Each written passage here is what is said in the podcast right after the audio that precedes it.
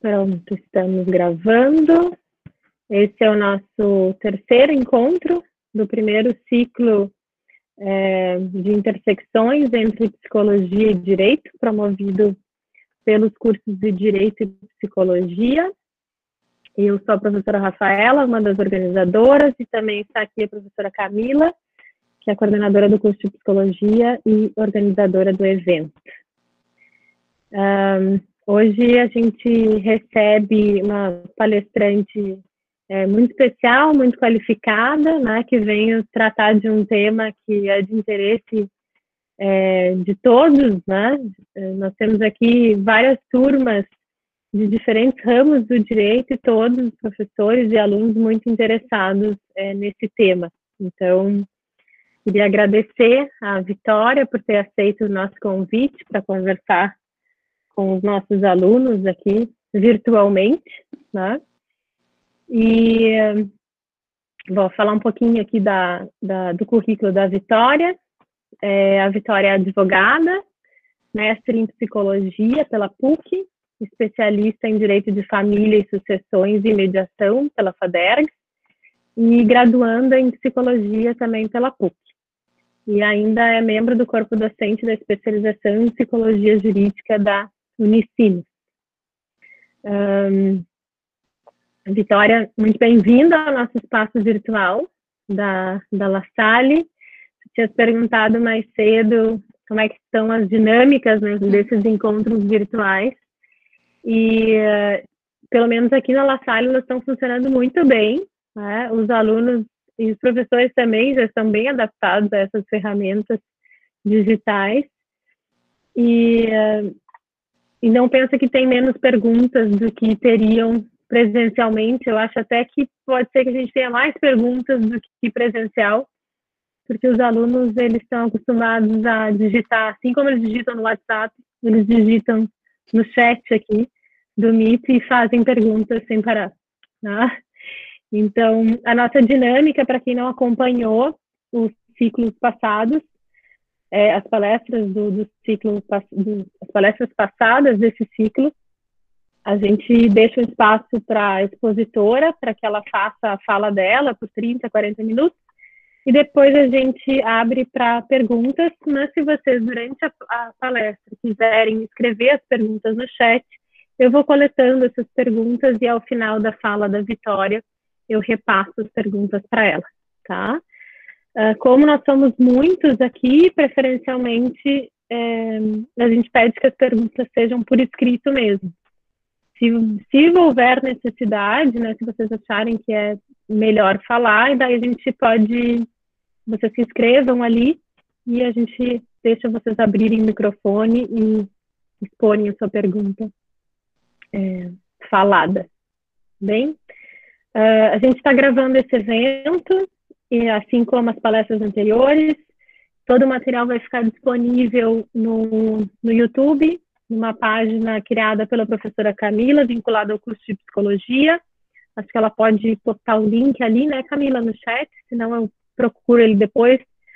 Mas é, o acesso é liberado para vocês, para todo mundo que quiser é, ver a reprise, né, gravada da, da palestra.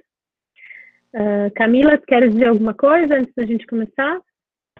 Eu queria dizer que, mais uma vez, é um prazer estar compartilhando com a professora Rafaela a organização desse ciclo, que com certeza vai ser um divisor de águas, né? A gente já não vai mais conseguir fazer um semestre sem esses ciclos uh, de intersecções entre as áreas, uh, trazendo, né, conteúdos que a gente acredita que seja muito importante uh, ter profissionais que estejam realmente atuando e que tenham essa expertise para colaborar com os nossos alunos. Então, agradeço em nome do curso de psicologia, Vitória, a tua participação, né?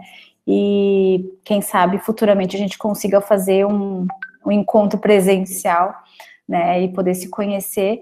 Falar, eh, eu vi que a, no teu currículo tu és uh, professora do curso de especialização em psicologia jurídica da Unicinos, então tu deves conhecer as outras profissionais que vieram, né? A Vivian, a Sara, né? E então te convidamos também para que participe também na semana que vem, no, no último dia de encerramento. Tá? Muito obrigada pela tua fala. Eu vou pedir licença, daqui um pouquinho eu vou ter que dar uma saída, que eu tenho uma outra live para participar e retorno mais para o final, tá? Mas vou assistir e, os, e, o link do vídeo do canal vou passar para vocês aqui no chat. Um, antes de eu passar a palavra para a Vitória, um, já que a Camila falou, né, a gente tem mais uma palestra, que é a de encerramento desse nosso primeiro ciclo, uh, que é com a professora Vivian Lago, né, que a, a Vitória certamente conhece, e essa última fala vai ser no dia 22 do 6 às 5 da tarde. Né? Então, por conta do horário, os alunos que estão buscando aí uma última oportunidade de horas complementares, talvez seja uma boa maneira de encerrar com chave de ouro aí as suas atividades complementares. Tá? Uh, também eu, eu, esqueci de dizer, mas esse ciclo nós pensamos é, por em várias reuniões, né? Eu e a professora Camila, inicialmente era para ser uma, uma palestra só, e como a gente viu que tinha muitos temas em comum e muita gente qualificada para chamar, a gente resolveu organizar um ciclo. E pessoas e, em comum, né, Rafaela? Exatamente, exatamente. Pelo menos aí a metade das nossas convidadas, né, nós duas conhecíamos. Uh, o que prova realmente que existem muitas intersecções né, entre o direito e, e a psicologia. Uh, mas a nossa ideia ainda vai mais além desse ciclo, né? Nossa ideia é projetar um curso de extensão para o segundo semestre, é, muito provavelmente online, né? Uh, voltados para esses temas tão interessantes aí dessa, desses dois campos. Uh, então, sem me alongar muito, eu vou deixar a Vitória à vontade para compartilhar ali. A Vitória vai compartilhar, acho que a tela dela, né, Vitória? Tem uma apresentação. Te agradeço de novo por ter aceito o convite. Eu vou ficar com o meu microfone com a câmera fechada, tá? E se tiver algum problema no teu som, eu te aviso e qualquer coisa tu, tu me chama também, tá bem? Tá ótimo. Eu vou então compartilhar aqui. Vamos ver se vai dar certo, porque é a primeira vez que eu tô usando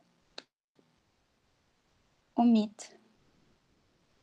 Vamos ver.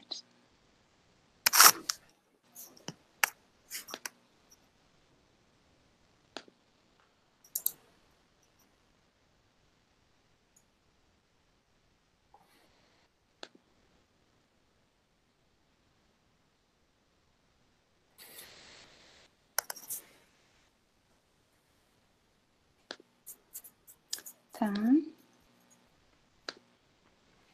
Por enquanto não está aparecendo.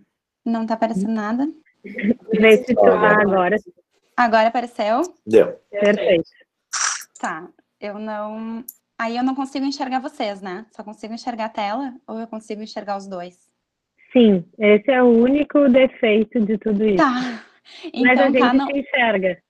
Tá. Não, porque eu tenho feito muitos seminários online, mas assim, live é a minha primeira, então uh, eu vamos ver como é que eu vou como é que eu vou dar conta dessa novidade aí, mas eu não podia também passar essa pandemia sem fazer uma live, que é o praticamente né, o que sobrou da pandemia, a gente fazer várias lives. Então, estou bem feliz por esse lado também, além do convite, né? E estrear na live, né, em lives, nesse evento tão legal, tão importante. Uh, a psicologia e o direito tem inúmeras uh, intersecções e a alienação parental e as falsas memórias são uh, temas que eu venho estudando já há bastante tempo e que eu sou muito, muito apaixonada. Então, eu vou tentar trazer para vocês algumas, alguns pontos que eu acho importantes, né, que, que eu considero mais relevantes e ao final vocês fiquem todos muito à vontade de fazer as perguntas que acharem uh, né, necessárias e, e, a gente continua conversando. Então, só para começar, assim, brevemente, para vocês entenderem uh, de, on de, onde que eu uh, comecei a me interessar por esse tema, como a professora Rafaela disse, né, eu sou advogada, me formei na PUC, logo comecei a trabalhar com direito de família, e aí, lá pelas tantas, eu tive vontade de fazer mestrado e sempre gostei muito de psicologia e acabei ingressando em um grupo de pesquisa que trabalha com psicologia jurídica e psicologia do testemunho, é o grupo da professora Lilian Stein. E então, nesses dois anos de mestrado, eu acabei estudando falsas memórias, fiz uma, uh, uma pesquisa experimental com falsas memórias e, e tentamos também entender a razão pela qual se fala tanto em falsas memórias no fenômeno da alienação parental. Então, uh, a gente vai conversando, eu vou tentar ir construindo isso com vocês para a gente tentar entender o porquê de até muitas pessoas uh, usarem esses dois termos, falsas memórias e alienação parental, como se fossem sinônimos, né? Quando na verdade não são sinônimos, mas um uh, pode estar relacionado ao outro. Então vamos começar. Então, para a gente começar e pensar, a alienação parental já é um tema que vem sendo discutido há muito tempo. E, ah, deixa eu ligar meu cronômetro aqui, porque senão eu me passo. Uh, é um tema já que vem sendo debatido, discutido há muito tempo e já não é mais necessário a gente falar tanto dele, né, explicar tanto, porque já é algo que acabou já sendo uh, muito mais abordado dentro do, do curso de Direito, do curso de Psicologia, do que era antes. Quando eu me formei, em 2008, eu passei a faculdade inteira sem nunca ouvir falar em alienação parental, e depois fui saber o que era isso lá na especialização. Hoje em dia, não, esse tema já foi abordado em novela, né, já, já transita muito mais na, na sociedade. Então, todo mundo mais ou menos já sabe o que é alienação parental. Então, é aquele fenômeno, né, que vem, que surge normalmente num término de relacionamento, num divórcio, numa separação, geralmente muito litigiosa, em que um dos, um dos pais, né, um dos genitores, vai usar o filho como uma ferramenta de vingança, né, entre aspas, para causar dor, causar sofrimento ao outro, ao ex-parceiro. Então a gente tem que entender que esse fenômeno, né, da alienação parental, ele surge normalmente uh, dentro desse contexto de sofrimento, de, de crise vital, que é um divórcio, de muitas vezes um divórcio, ali, uma separação que aconteceu com uma traição, com violência doméstica. Então, tem muitos, muitos, uh, uh, muitas variáveis ali que acabam uh, fomentando um, um, litígio, um mal-estar, uma né, rejeição, um sentimento de rejeição, de traição, de ódio, etc. Então, é dentro desse contexto que normalmente surge a alienação parental. Uh, pela lei, e como tem vários estudantes aí de direito, além, além da psicologia, é, eu achei interessante trazer o, o, conceito da lei, que vai dizer que alienação parental, ou melhor, o ato de alienação parental, é a interferência na formação psicológica da criança ou do, do adolescente, promovida ou induzida por um dos genitores, pelos avós ou pelos que tenham a criança ou adolescente sob sua autoridade, guarda ou vigilância, para que repudie genitor ou que cause prejuízo ao estabelecimento ou à manutenção dos vínculos com este. Então, não necessariamente só os pais podem ser os alienadores. Qualquer pessoa que tenha a criança sob a guarda, que tenha alguma relação ali de autoridade perante essa criança, como um avô, uma avó, um tio, uma tia, etc. Como é que surgiu, né? Eu, eu, se, se eu estiver indo rápido demais, vocês me avisem, mas é que eu, a, essa parte da alienação parental, eu acho que um, eu vou passar um pouquinho, com um pouquinho mais de, de aceleração para a gente focar melhor nas, nas falsas memórias depois. Então, como é que surgiu essa, esse, essa nomenclatura né, de alienação parental? Uh, foi um psiquiatra americano chamado Richard Gardner que lá na década de 80 começou a observar crianças e, e pais que estavam passando por uma situação de divórcio e começou a observar essas famílias, essas crianças em consultório, e ele acreditou que essas crianças muitas vezes manifestavam um quadro sintomático. Então, na visão dele, havia uma síndrome que estava sendo ali estabelecida a partir do comportamento de um dos pais.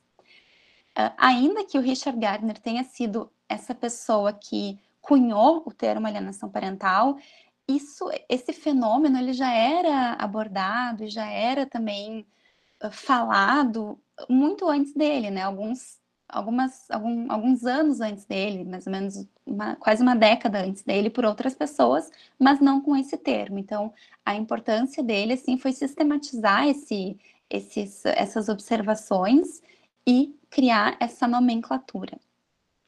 Quais foram, então, os, esses sintomas que ele observou nas crianças? A gente não, não precisa aqui falar de todos, mas um, ali no número um, né, uma realização de uma campanha de difamação e descrédito do genitor, externada verbalmente e nas atitudes da criança. Então, esses sintomas todos aí do 1 ao 8 são sintomas manifestados pela criança, segundo essa teoria do Richard Gardner. Então, a criança, ela fala mal daquele genitor, ela é, ela, ela manifesta um descrédito ao, àquele genitor, ela não sabe justificar a razão pela qual ela está desmerecendo e rechaçando aquele genitor. Ela não tem uma ambivalência afetiva, ou seja, ela ama 100% o genitor, um dos genitores, e odeia 100% o outro. Um, fenômeno do pensador independente, ou seja, a criança diz que aquilo saiu da cabeça dela, que não teve influência de ninguém o apoio incondicional à figura amada, não sentir culpa, não manifestar culpa pela, por esse rechaço, por essa rejeição ao genitor. E ali no número 7, que eu deixei já em negrito e, e sublinhado, porque é o que a gente vai depois retomar um pouquinho mais à frente, que é a aparição no relato de situações que não ocorreram ou das quais a criança não poderia se recordar. Então, muitas vezes a gente vê uh, quando lá a criança, num, num, dentro de um processo, lá de uma separação, em que é feita uma avaliação psicológica dessa criança que supostamente está sendo vítima de alienação parental, muitas vezes aparecem falas do tipo: meu pai nos abandonou, ou uh, até esse não seria o melhor exemplo, mas assim, meu pai, uh, que nem já aconteceu num, num enfim, num, num, caso que eu, que eu atuei, meu pai quebrou a nossa televisão. Ou quando eu era pequena, meu pai me deixou cair no chão. Eu me lembro. Falas assim que não que a criança não poderia ter uma recordação uh, ou que claramente foi uma fala que foi induzida por uma terceira pessoa. Então, só para a gente já dar uma pincelada nesse ponto agora, mas guardem essa informação para a gente reutilizar depois. Uh, e ali no último sintoma, a extensão da animosidade aos demais membros da família. Esse, essa síndrome, né, que o, que o Richard Gardner ele denominou de síndrome de alienação parental, ela sofre muitas críticas, tá? E elas são críticas realmente com um fundamento muito importante que a gente tem que sempre ter em mente para não cair também uh, no, no senso comum ou num, num, descuido que acabe, em vez de prote proteger as famílias e as crianças, acabe acontecendo o contrário. Quais são as críticas a essa teoria do, do Gardner? Primeiro, que seria desnecessário se patologizar mais um fenômeno, né, mais um, um fenômeno infantil, uma, uma, criar mais uma síndrome mental infantil que pudesse ser medicada, por exemplo. Ah, então, essa patologização desnecessária. Tanto que até hoje nenhum manual de, de, uh, do, das doenças mentais, DSM, por exemplo, tem a síndrome de alienação parental como um, um diagnóstico mental. Tá? Existem, existe muita discussão, existem muitos artigos nos dois sentidos, pessoas dizendo que tem que ser reconhecida, pessoas dizendo que não, mas prevalece ainda essa visão de que não há por que se patologizar isso. Uh, uma outra crítica é de que, num divórcio, é muito frequente que os filhos acabem se aliançando a um dos pais sem que isso tenha, de fato, uh, o outro por trás desse comportamento. Então, por exemplo, é, um divórcio em que os filhos são já adolescentes, em que eles vivenciaram ali todo o divórcio dos pais, em que eles sabem a razão pela qual acabou o casamento. Então, digamos que tenha havido uma traição do, do pai contra, né, contra a mãe. Então, pode ser que esses filhos acabem se aliançando a essa mãe como uma forma até de reparação, entre aspas, do que aconteceu. Muitas vezes a criança pequena também, ela acaba, de alguma forma, dependendo da etapa do desenvolvimento dela, ela acaba também tendo essa, essa tendência a se aliançar ao, ao pai, mais ao pai ou mais à mãe, dependendo da situação. Então, não necessariamente a aliança a um dos genitores, o rechaço ao outro, tem um fundo de alienação. Às vezes é um fenômeno natural ali, pelo, causado pelo final do divórcio, mas que vai depois se naturalizar. E a, o, o, as críticas que eu acho mais importantes, né, que eu, que eu sempre gosto de pisar muito em cima, assim, re, uh, destacar bastante, é a questão da possível incitação à violência de gênero e à desproteção das crianças vítimas de abuso sexual, né? Por quê?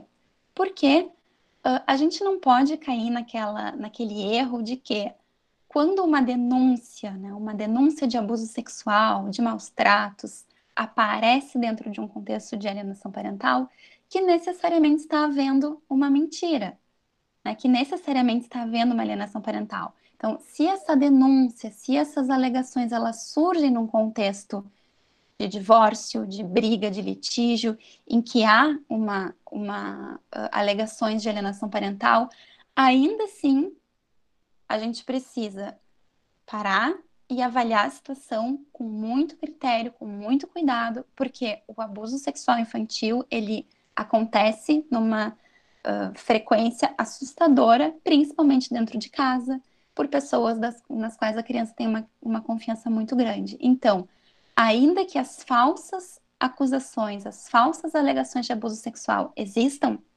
a gente nunca pode descartar um abuso sexual real. Então, a crítica nesse ponto é de que essa teoria do Gardner ela acaba desqualificando, né, des desacreditando o argumento das mães das mulheres que só querem proteger os seus filhos de pais abusadores. Então a gente tem que ter esse cuidado sempre muito grande. E aí já entra também um outro ponto de que uh, se tem dentro do tema da alienação parental aquela tendência a dizer que as mulheres são alienadoras, que as mulheres elas praticam muito mais atos, uh, condutas alienadoras do que os pais. Então acaba caindo naquele também senso comum de que as mães, as mulheres são as uh, loucas, uh, sem, sem uh, descontroladas, que usam os filhos contra os pais, quando na verdade até hoje nunca houve um, uma comprovação de que tem uma tendência das mulheres a serem mais alienadoras. O que se tem visto e que aparentemente é o que, o que uh, uma, uma possível explicação é de que a alienação parental ela é um fenômeno que é muito mais promovido por quem tem a guarda da criança. Então, as mães tendo a guarda da criança, na maioria das vezes, ainda, né, se bem que isso já vem mudando, já, já, vem, já vem sendo muito uh, mudado e questionado, ainda assim são elas que têm uma tendência maior a cometerem condutas alienadoras. Essa é uma possível explicação, né, mas esse é uma outra, um outro ponto da alienação parental. Existem muitos estudos teóricos e nem tanto estudos empíricos. Então, a gente não tem ainda como ter grandes certezas baseadas em evidências, porque é um fenômeno que é de difícil constatação empírica. Uh, nos últimos anos tem tido muito mais, né, muito mais uh, estudos que vêm abordando a alienação parental num modo de, com controle de variáveis, com né, dentro de, de, critérios mais uh, metodológicos, mais, mais cuidadosos. Então, uh, isso acho que vai, com o passar do tempo, vai, vai se aperfeiçoando também. A gente vai tendo mais, tirando mais conclusões. então, no Brasil, os termos alienação parental e síndrome de alienação parental, eles acabam sendo usados muitas vezes como sinônimos, mas não são, né? O correto pela lei é, e, e também pela alienação parental não ser considerada uma síndrome, um diagnóstico mental, é a gente usar alienação parental para essas condutas alienadoras, para esse fenômeno que acontece que a gente está conversando agora. Uh, alienação parental e gênero, então já acabei já, já comentando, né? Não tem uma relação comprovada uh, não tem uma, uma tendência feminina a ser alienadora, então a gente tem que cuidar também. Até quando a gente fala da palestra ou uh, enfim, a gente também não, não cair no erro de usar só exemplos femininos, né, de mães alienadoras, porque acontece muito com pais no, no escritório. Já tive muitas, uh, muitos pais alienadores e, assim, compartilhando com vocês a minha, minha minhas impressões, eram, eram, era uma alienação parental muito perversa.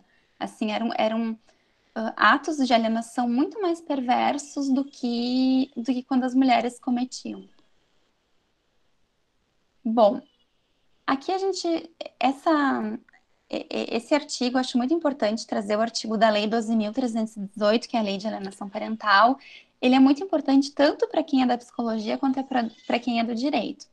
Porque fala ali que a perícia ela vai ser realizada por um profissional que tenha. Eu estou lendo ali o, o parágrafo segundo, tá? Ele vai falar que a perícia é realizada por um profissional que tenha uma comprovada aptidão para diagnosticar os atos de alienação parental. Ou seja, eu como advogado, se eu tô lá e é nomeado perito para atuar no meu processo, e eu vou lá e olho o, o, o, o currículo dele pela internet mesmo, o Lattes ou uh, LinkedIn, enfim, e vejo ali que ele é, um, ele é um psicólogo super qualificado, mas ele é qualificado em psicologia organizacional, uh, em RH, enfim, ele tem toda uma qualificação, mestrado, doutorado, mas não tem nada a ver com direito de família, com alienação parental. Isso eu posso questionar e posso pedir para destituir esse perito e nomear outro, né? Porque é um tema que a legislação dá tanta importância pelo, pelo impacto que tem na vida das crianças e das famílias, que é muito importante que o profissional seja extremamente qualificado para isso. Seguindo, deixa eu ver. Quanto. Uh, e justamente, né, por ser um tema, uh, uh, esses estudos que eu estava comentando, que têm sido feitos cada vez mais com crianças, adolescentes e adultos que se, principalmente com adultos que se auto-reconhecem como vítimas de alienação parental na infância, se tem percebido que a alienação parental ela tem um efeito a longo prazo na vida dessas pessoas de serem pessoas com uma maior probabilidade, uma, uma maior incidência de terem depressão, uma maior probabilidade de terem depressão, de terem uma autoestima menor, uh, de abusarem de drogas, de álcool. E também quando essas pessoas avaliam a sua qualidade de vida subjetiva, né? Ou seja, o quanto eles se sentem, o, quanto eles sentem que a sua qualidade de vida é boa, a sua felicidade, o seu bem-estar na sua vida, eles acabam avaliando esse bem-estar subjetivo de uma maneira menor.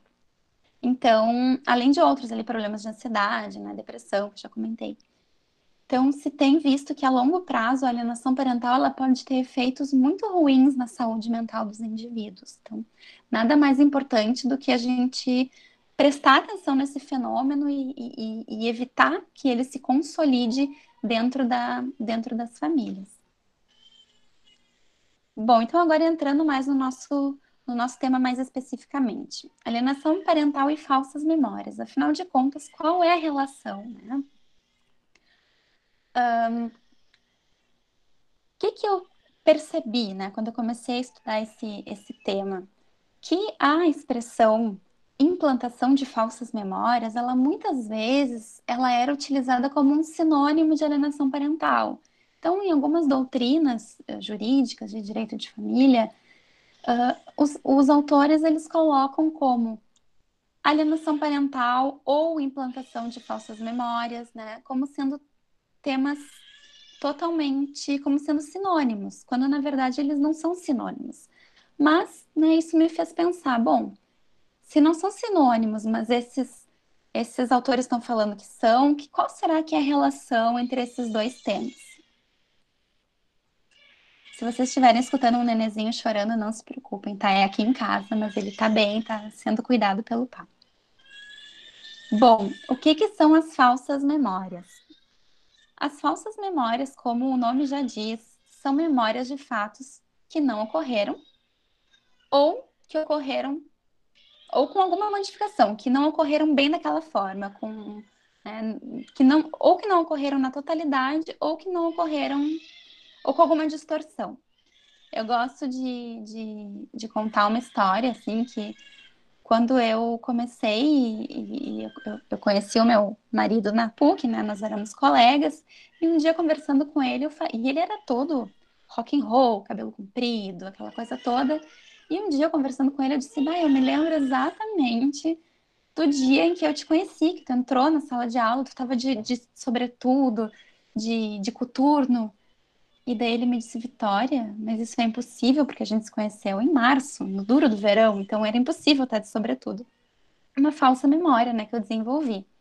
Então esse é apenas um exemplo, se todos vocês pararem para pensar agora, em algum momento vocês vão pensar e vão lembrar de alguma situação em que tinham certeza que alguma coisa tinha acontecido, lembravam, tinham aquela imagem vívida, né, aquela imagem mental vívida, mas que na verdade aquilo não tinha acontecido muitas vezes a gente, alguém do, do, nosso lado conta uma história que tu tava junto e a pessoa conta de um jeito diferente, né? Conta um, um detalhe diferente.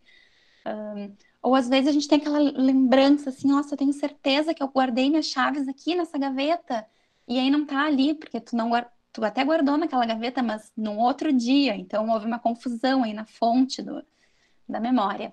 Então, o que, que a gente tem que saber né, sobre falsas memórias? Elas são naturais, elas são fruto do funcionamento normal, saudável do nosso cérebro. Não tem nada de errado em ter falsas memórias. Uh, elas ocorrem tanto em adultos quanto em crianças, né? Sendo que é, em crianças tem uma questão de sugestionabilidade muito maior. As crianças elas têm uma tendência a terem a sua memória distorcida com mais facilidade por causa dessa sugestionabilidade infantil.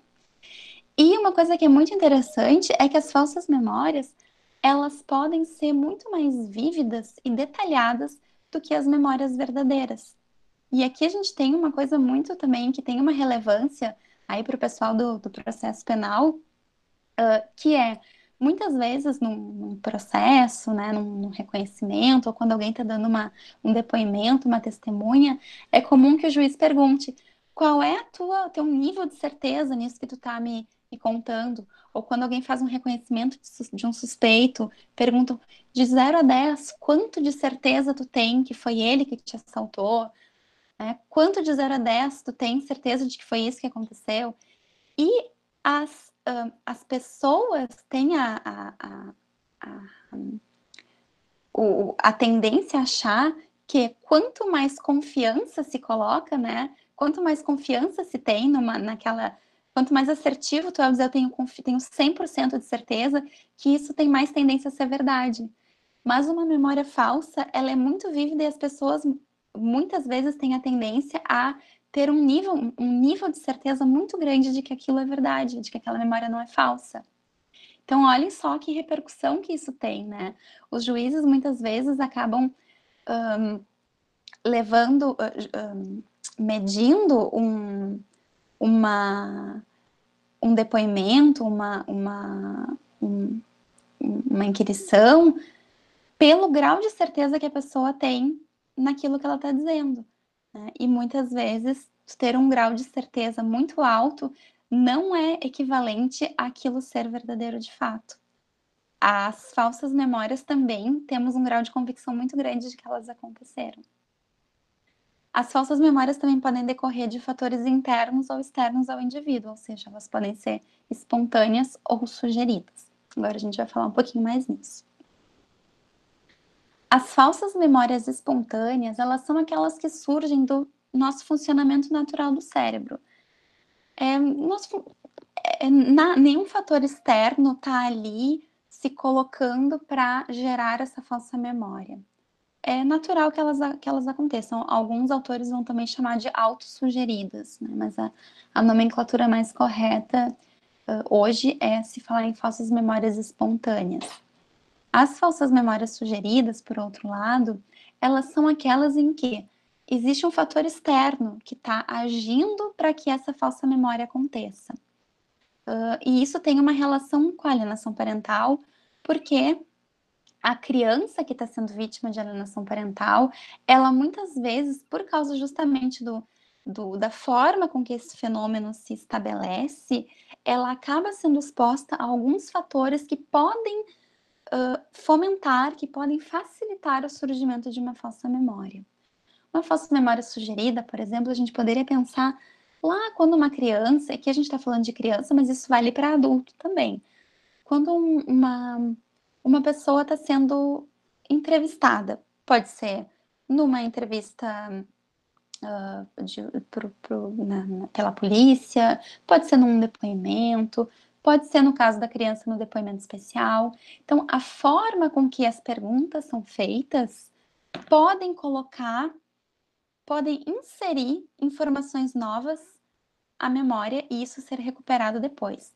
Por exemplo, uh, uma criança está lá, e isso eu vou falar de uma, de uma, uma entrevista, um depoimento especial que, que, que, eu, que eu encontrei certa vez na, no site do tribunal ali, que tem toda, teve, assim, toda a transcrição do depoimento especial, e aí era uma, uma assistente social fazendo as perguntas para a criança, e lá pelas tantas, enfim, a criança estava contando que lá determinada pessoa tinha tocado nela, e aí lá pelas tantas a, a, a assistente social pergunta, um, e na bunda ele colocou alguma coisa?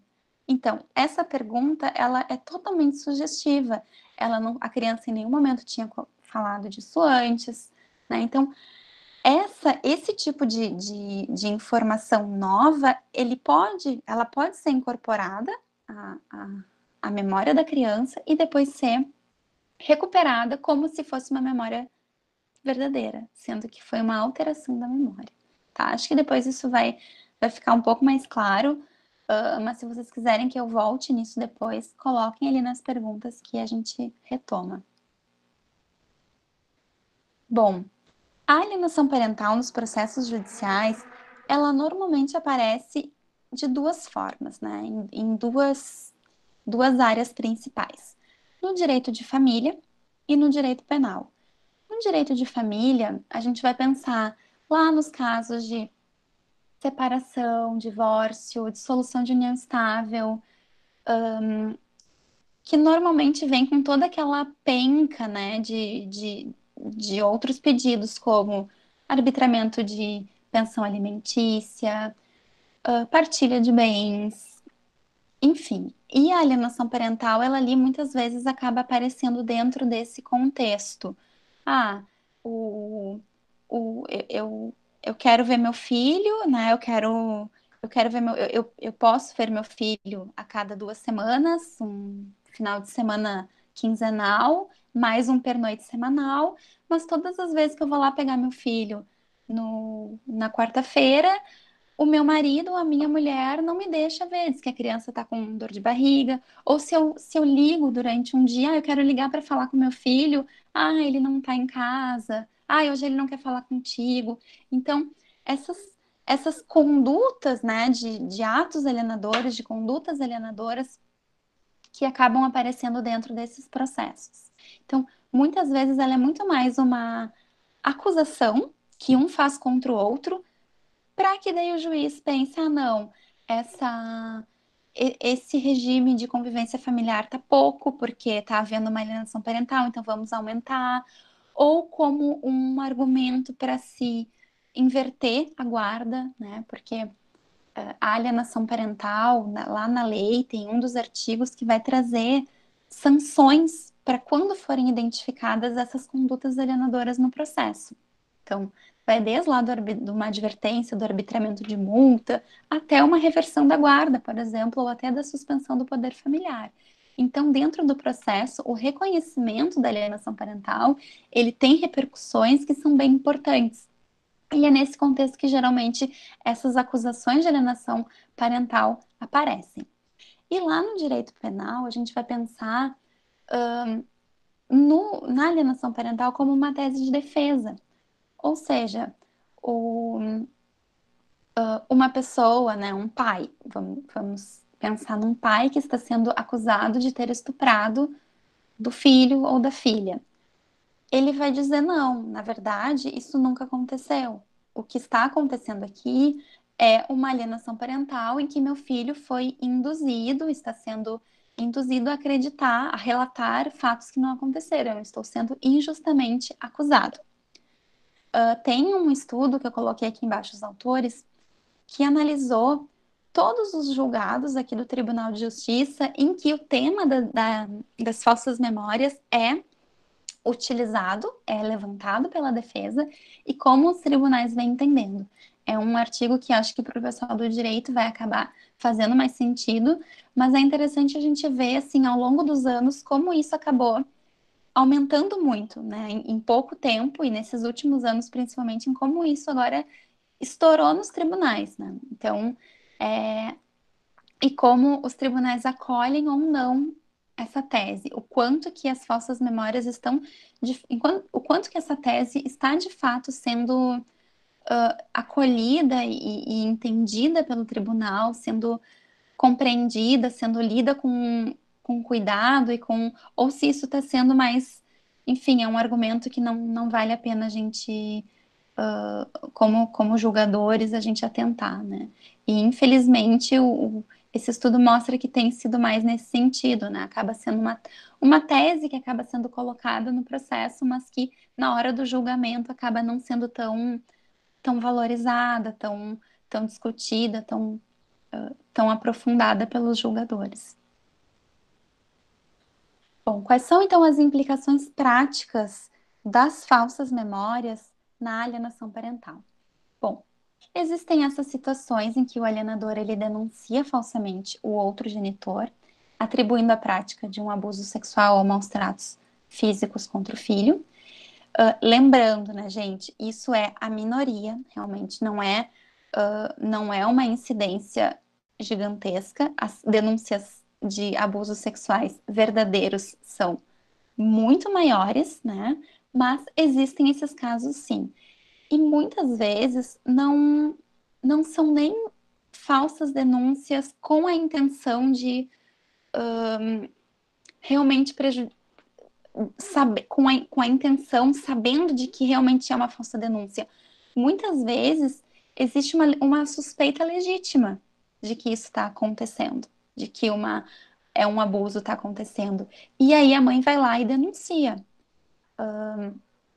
Então, existem formas e formas dessas denúncias aparecerem, delas se estabelecerem dentro do processo, e a gente tem que ter cuidado para cada uma dessas possibilidades, porque nunca podemos cair nessa nesse erro de dizer, ah, não, esse, essa acusação de abuso sexual apareceu porque eles estão se divorciando, então isso é alienação parental. Isso é um erro imenso que com certeza coloca em risco a criança e a família que está ali envolvida e desacredita também a palavra dessa mãe que está indo lá denunciar, né? Que a gente sabe que é um, um, um momento de extrema dificuldade, tensão e que traz um sofrimento imenso para o núcleo familiar. Então a gente sempre tem que ter esse cuidado. Uh, também é muito difícil a gente conseguir uma estatística mais um, certeira dessas falsas denúncias, porque tem muitos pormenores aí que, por exemplo, quando uma pessoa é absolvida por insuficiência de provas, ela vai entrar nessa estatística de falsas denúncias, sim ou não?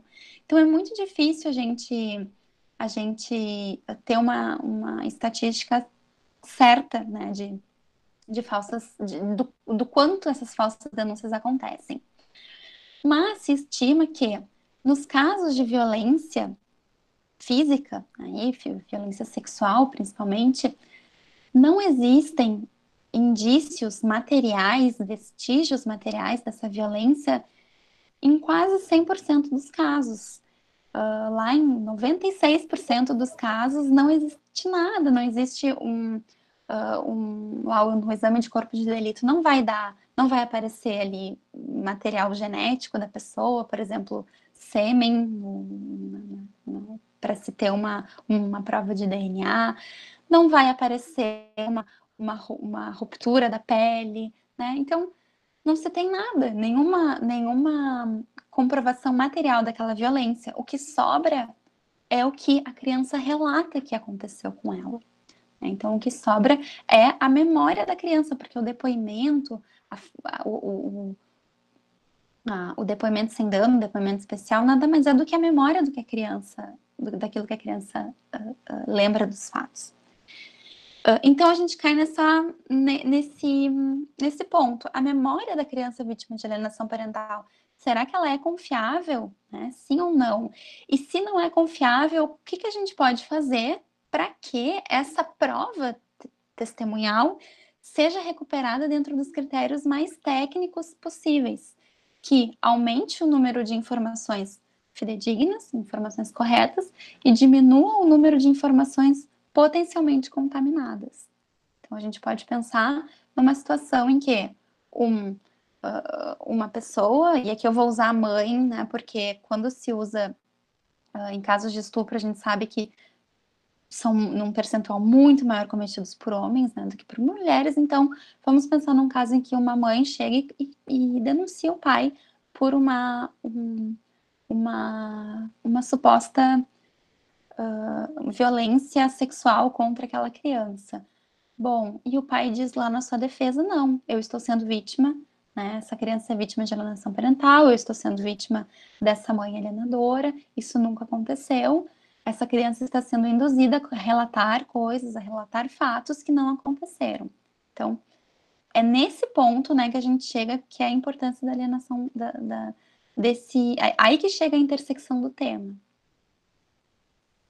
Bom, aqui são alguns fatores, tá? Isso é um, é um, faz parte do, do meu estudo, do, do mestrado, que infelizmente ainda não foi publicado, mas está quase, então, uh, em breve, depois eu posso disponibilizar o material para vocês. E a gente chegou, então, a esses, a essas, uh, esses fatores. Eu estou controlando aqui o tempo, não se preocupem. Então, eu vou usar mais os meus últimos cinco minutinhos. Um, então, a gente chegou a esses fatores, né, que, que podem potencializar o surgimento de falsas memórias na criança vítima de alienação parental. Então, ali no início, né, exposição a um estereótipo negativo. O que, que seria isso?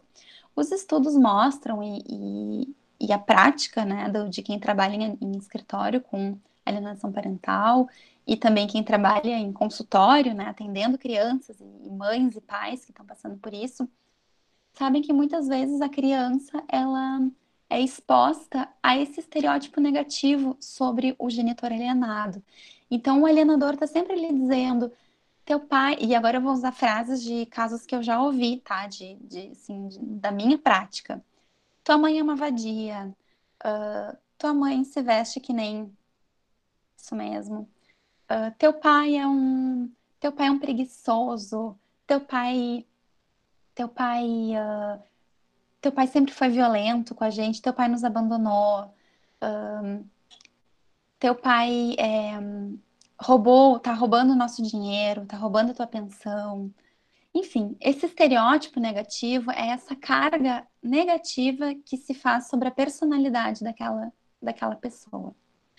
Quando uh, o estereótipo, né, ele é, muitas vezes, ele acaba sendo uh, um, uma forma da memória ser preenchida quando aquela lacuna está em branco. Então, olha, falam tanto que meu pai ou que, que a minha mãe é uma é uma que a minha mãe nos abandonou, que a minha mãe não me ama, que ah, daqui a pouco acontece alguma coisa, ah, tua mãe saiu de casa, tua mãe não quer mais estar contigo, tua mãe uh, te batia quando tu era criança, tem aquele estereótipo negativo já formado, ah, minha mãe não me ama, ah, a minha mãe me batia, o estereótipo tá é congruente com aquilo, aquela informação nova e acaba sendo incorporada à memória. Então, uh, para ser um pouco mais claro, a, o estereótipo negativo, ele, na falta ali, num, quando a, a memória está num momento de uh, fraqueza, né, entre aspas, ele acaba entrando ali e acaba gerando, podendo gerar uma falsa memória. a, a sugestão ela tem uma força ainda maior. Então, um exemplo de sugestão seria: Ah, tu lembra quando tu era pequeno que, que teu pai te deixava sozinha o tempo todo? É, pois é, ele fazia isso. Ou, ah, tu lembra quando a tua mãe. Uh, quando a tua mãe aquele dia foi sair com as amigas? Pois é, ela me falou que, que queria, que não queria mesmo estar contigo, né? Isso são sugestões, são são informações que são colocadas, mas que não estavam presentes na memória no momento anterior. E isso tem um poder muito forte de, se, de ser acoplado à memória. E aí existem inúmeros estudos, inúmeros, inúmeros, e eu adoro, eu acho incríveis os, estu os estudos de memória, porque é muito fácil se manipular variáveis. E aí, bom, seria tema para uma outra live de mais duas horas só para falar sobre os estudos em memória. Então, esses fatores, os estereótipos negativos, as sugestões, eles têm um impacto muito grande para serem incorporados, para incorporarem informações novas na memória daquela criança.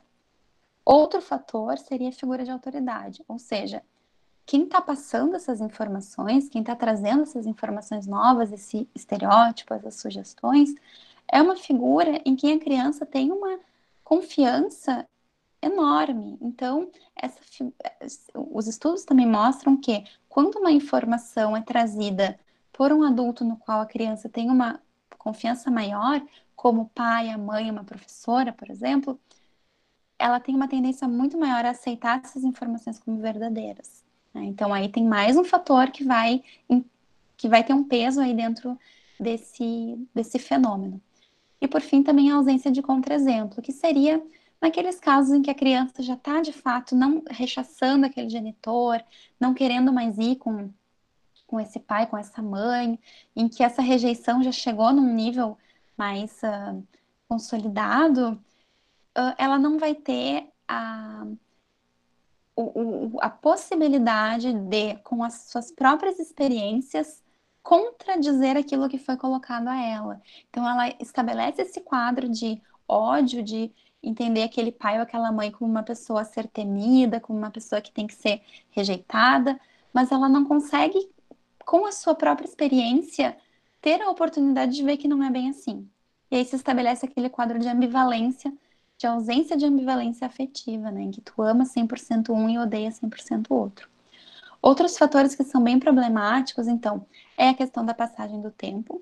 Né? Quanto mais o tempo passa, mais difícil fica para a gente relembrar das coisas e é mais um, e, e, é mais a memória fica mais suscetível a distorções. Aqui a gente não 41 minutos, já vou, já tô encerrando. Um, a gente pode pensar na nossa memória como aquele extrato de banco, né? Que hoje em dia não existe mais, porque a gente não paga mais conta no, no caixa eletrônico, mas aquele extrato que a gente pega, assim, no início tu lê todas as letrinhas, tá tudo, tudo certinho ali, tu enxerga ali teu saldo, tudo bonitinho, e com o passar do tempo ele vai ficar mais, vai ficando mais, mais uh, fraquinho, fraquinho, chega no final, tu sabe que tem coisas escritas ali, mas ele tá bem apagado. A nossa memória funciona assim, né? E aí, bom, a gente poderia entrar nas teorias das falsas memórias, e não, não seria o caso para hoje, porque também seria precisaria de mais uma hora para a gente falar só sobre isso, mas um, a passagem do tempo, né, ela vai fazer isso com que os traços mais genéricos, aqueles traços mais específicos, não genéricos, os traços mais específicos da, da memória sejam apagados e fique mais aquela ideia da experiência. E nesse enfraquecimento dos traços específicos, é muito mais fácil da memória ser alterada, de se inserir informações novas. E é que a gente pode pensar numa, numa produção antecipada de provas. Eu já consegui, em processos meus, uh, pedir a produção antecipada de prova para, com base na passagem do tempo, né, uma criança que seria ouvida uh, dez meses depois do, do né, quando ou quando só quando fosse instaurado um processo criminal, e aí nós pedimos uma produção antecipada de provas para que ela fosse ouvida pelo depoimento especial imediatamente porque se para uma criança ali de 3, 4 anos, três meses, quatro meses já é um período enorme, né, muito deletério para a memória. As entrevistas sugestivas, então aquelas com muitas perguntas sugestivas, induzindo a, a, a pessoa, a criança, a relatar fatos, né, a trazer, trazendo informações novas que não foram colocadas na, pela criança, isso pode fazer com que essas informações colocadas durante a entrevista sejam posteriormente né, recuperadas como verdadeiras. E técnicas inadequadas de entrevista investigativa. Então, por exemplo, hoje já se sabe que aqueles uh, ou enfim, existem muitos estudos que indicam, né, que, que colocam que, por exemplo, aqueles bonecos uh, que a gente usa muito na, na terapia de crianças, né, que é a família terapêutica, os bonequinhos que tem ali a calça, tu tira a calça, tem os, os, os, órgãos sexuais, tu tira, tem o vovô, a vovó, o papai, a mamãe. Esses bonecos, eles são extremamente, uma ferramenta extremamente rica para terapia de crianças, mas no contexto de uma entrevista investigativa em que é preciso recuperar a memória da criança, um, os estudos científicos têm mostrado que eles não são tão adequados assim, né? Porque a criança pode fantasiar ali em cima, e, e então não, não seriam adequados. Então, técnicas inadequadas. Então, para finalizar, um, mais uma. Um, entrevistar crianças, né? Então, aqui eu não estou falando de avaliação psicológica, tá? Para o pessoal da psicologia, a avaliação psicológica ela vai acontecer uh, dentro de um contexto, mas entrevistar crianças ali no, uh, num depoimento especial, por exemplo, né, que não, não tem a ver com a avaliação psicológica, a perícia psicológica que se faz no processo. Mas ele precisa acontecer com critérios muito importantes, né, muito cuidadosos, uma metodologia muito criteriosa. Então, por exemplo, aquilo que eu estava falando dos, bonecos, que é inadequado, né, se aparentemente é inadequado, uh, a, a sala tem que ser sem excesso de brinquedos, sem distrações, um ambiente silencioso, um, enfim, esse setting da, da entrevista investigativa com crianças tem que ser muito cuidadoso, as perguntas têm que ser adequadas. E aqui embaixo tem um exemplo que uh, é único, a única fotografia, se, até se alguém aí tiver dos professores uma foto melhor, mais fidedigna de um, uma audiência de depoimento especial, por favor me passe, porque eu sempre coloco essa para os alunos, porque eu, na ausência de uma outra melhor.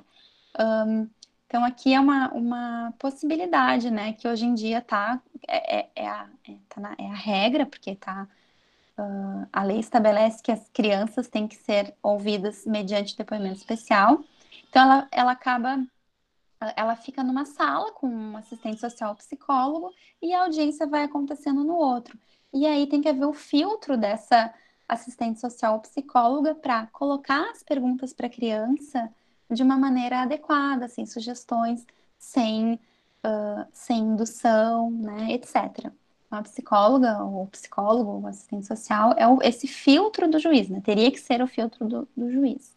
Então, no caso da alienação parental, uma possibilidade para reduzir e para a gente pensar, tanto os psicólogos que estão trabalhando na avaliação psicológica desses casos, quantos advogados que estão atuando de um lado ou de outro, né, tanto defendendo o quem acusa ou quem é acusado, uh, uma, uma possibilidade, uma proposta né, de atuação seria a gente verificar o que que desses fatores estão aparecendo, né, o que, o que, o, o, que, que o quanto que essa criança está sendo induzida a acreditar em, em coisas, quanto tempo se passou, como é que essa criança foi ouvida, o quanto que a mãe ou o pai compartilhou com essa criança do processo, pegar o assim, tem que pegar o depoimento especial da criança e olhar e destrinchar as perguntas, olhar essa pergunta é inadequada, essa pergunta é sugestiva, essa pergunta é, é, é adequada.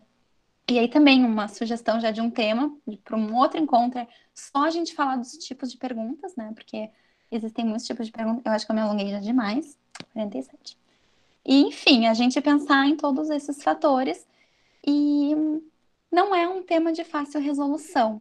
Nunca, a gente nunca vai conseguir, como psicólogos, dizer o abuso aconteceu com certeza, ou essa criança, uh, ela com certeza está sendo vítima de, uh, de, Isso foi um falso abuso com certeza, ou isso foi um abuso real com certeza. Não existe essa possibilidade, a não ser que tenha ali uma prova uma foto, um vídeo, né, que comprove, senão a gente cai na prova testemunhal, que a gente sabe todas as problemáticas envolvidas. E, e assim, para finalizar, eu quero mais uma vez uh, reiterar e frisar a importância de, nesse tema, a gente não cair nesse senso comum de que, ah, só porque é uma, um processo em que há uma, uma alienação parental, necessariamente essa acusação de abuso sexual é falsa. Isso seria um descuido muito grave da nossa parte como profissionais. Sempre a, a possibilidade de um abuso sexual tem que ser considerada, avaliada e descartada, né? Para depois a gente pensar na, no, em, em, uma alienação parental. Porque o, o bem-estar da criança, a integridade física da criança tem que acontecer em primeiro lugar. E aí, então, para finalizar, a gente fica com aquela pergunta, né? O que, que é o, o, como, como que isso se aparece, né? Porque uh, tu ser acusado, uma criança ser acusada de um, um pai ou uma mãe ser acusado de um falso abuso uh, e ser falsamente condenado é algo terrível. Uh, por outro lado, uma criança estar sendo vítima de alienação parental e acreditar que seu pai ou sua mãe cometeu uma, um ato tão tão pesado, tão grave contra ela também é muito, é muito ruim, né, para a saúde mental dessa criança. Então, fica aí um alerta para a importância de quem for atuar nessa área para tomar todos os cuidados, se qualificar muito, ter todos os cuidados éticos na elaboração dos documentos, quando a gente fala para o pessoal da psicologia. E é isso, vou parar por aqui, porque um, é, acho que eu já passei do tempo, mas também já encerrei aqui algumas referências. Tem esse documentário para vocês acompanharem, se quiserem, sobre alienação parental. E agora fico à disposição de vocês para isso. Vou voltar para os rostinhos de vocês. Obrigada, Vitória. De nada, eu passei 10 minutos. Legal.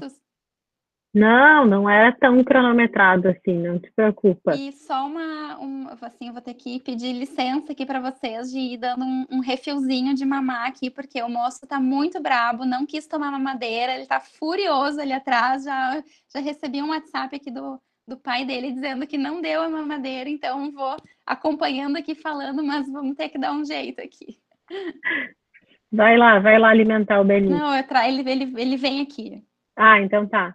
Uh, Vitória, só vou te pedir para parar o compartilhamento de tela. Ah, porque eu tô é, aqui. Uhum. É.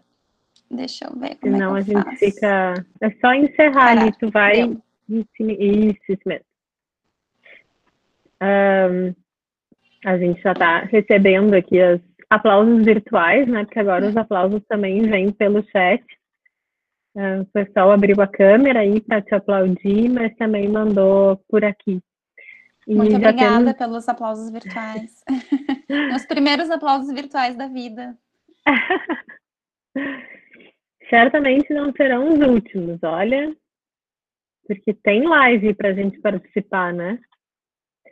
Um, eu coletei algumas perguntas agora, até eu acho que eu posso começar aqui por pelas três, quatro primeiras que eu localizei e depois eu busco mais umas que acho que foram as últimas aqui a, a chegar. Mas, uh, bom, muitos elogios, o pessoal segue aplaudindo aqui com as mãozinhas e também por escrito. Adoraram a tua fala. E obrigada, obrigada mesmo, Vitória. Foi muito, muito clara e e muito precisa, assim, né? Foi bem. Eu, até eu fiquei com umas curiosidades para te perguntar aqui, mas eu vou deixar para fazer as minhas perguntas mais para o final. Uh, eu, vou, eu vou resgatar, então, aqui o que eu já localizei, tá? Daí tu, tu tem teu tempinho aí e eu vou lendo aqui o que o pessoal postou. Primeiro foi o professor Evandro aqui, enquanto tu estava explicando o que, que era, né, falsas memórias, uh, ele fez uma pergunta rapidinha aqui, só perguntando se, se seria uma espécie de déjà vu. Né, Evandro? Acho que foi isso, né, com relação às falsas memórias que tu, tu estavas colocando essa questão. Um, mas fica tranquila que eu vou te botando mais algumas e daí tu depois tu responde, tá? Combinado. Um, depois, a Sabrina Machado, é, verdade, ela contou um caso aqui e ela queria saber se se enquadra numa hipótese de alienação.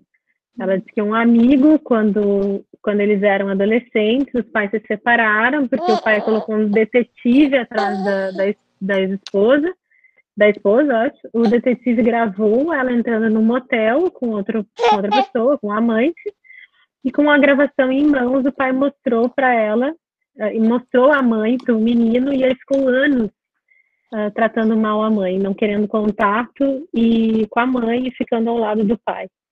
Daí ela pergunta se o fato de ele ter mostrado essa gravação também poderia ser entendido como alienação.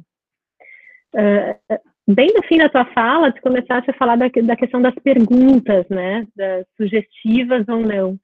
E a Dirce perguntou exatamente isso, né? Se tu poderia dar um exemplo de perguntas não sugestivas. Né? Um, e a última que eu apanhei aqui foi a da Maria Eduarda Rodrigues. Ela pergunta qual seria a explicação para crianças que sofrem abusos ou violências, mas acabam por não ter lembranças.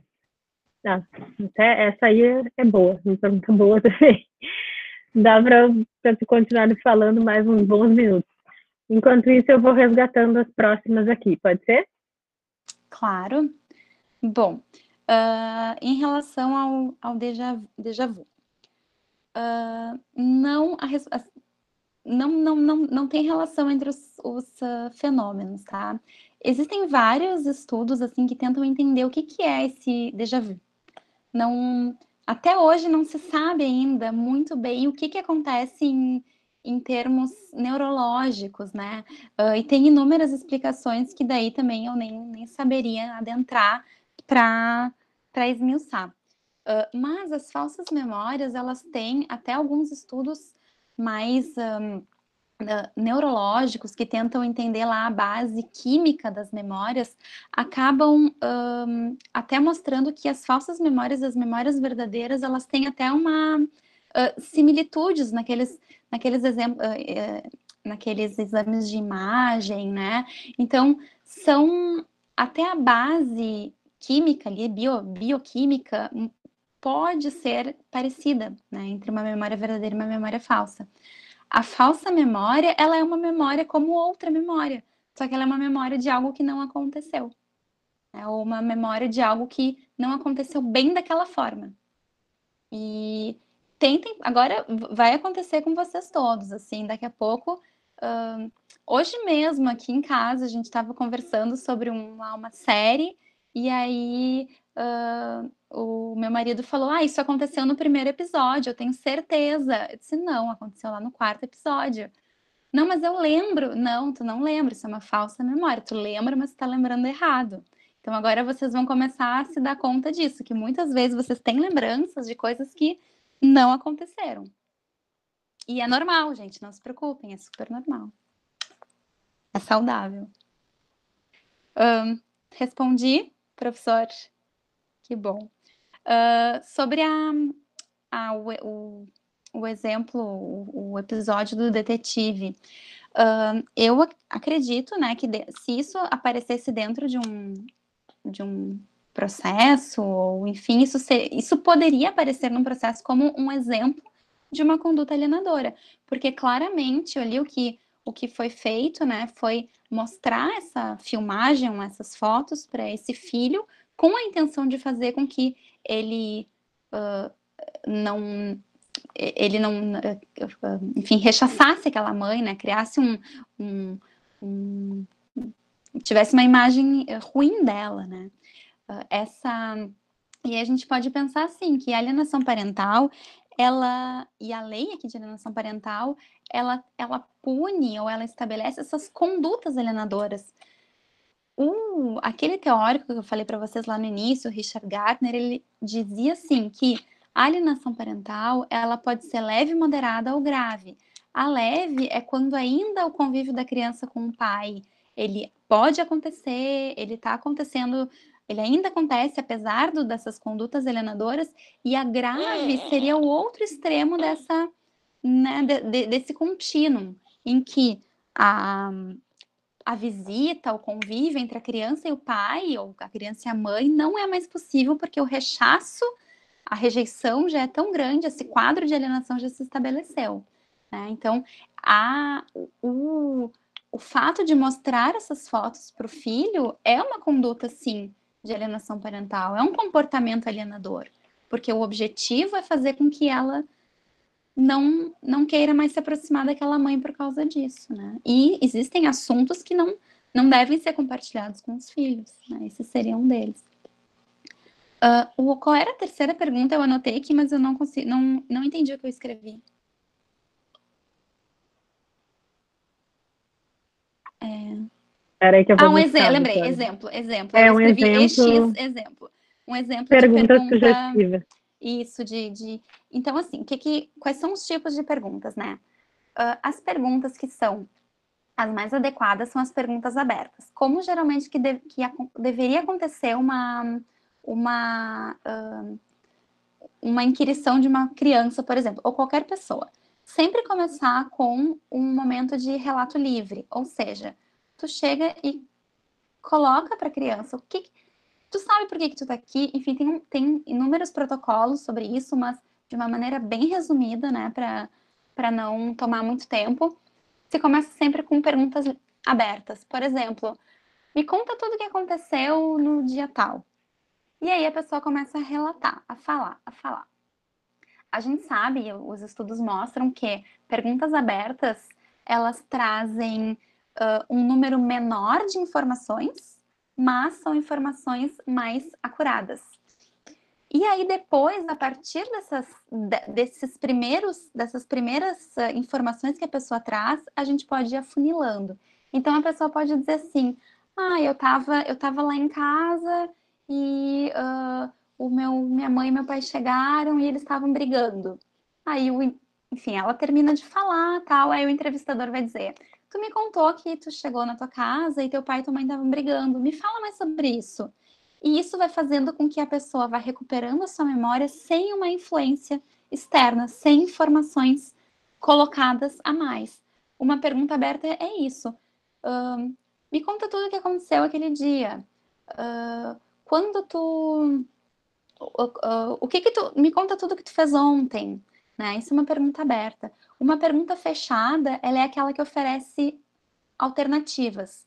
Quando ele quando ele te roubou, quando ele te assaltou, era dia ou era noite? Então eu já estou colocando dia ou noite, eu já estou trazendo alternativas.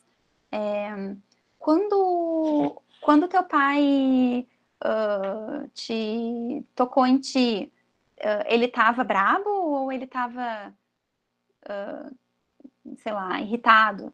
Então, tá colocando informações ali, tu tá trazendo possibilidades. E uma, uma pergunta sugestiva é aquela pergunta que, além de ser fechada, ela traz uma informação nova.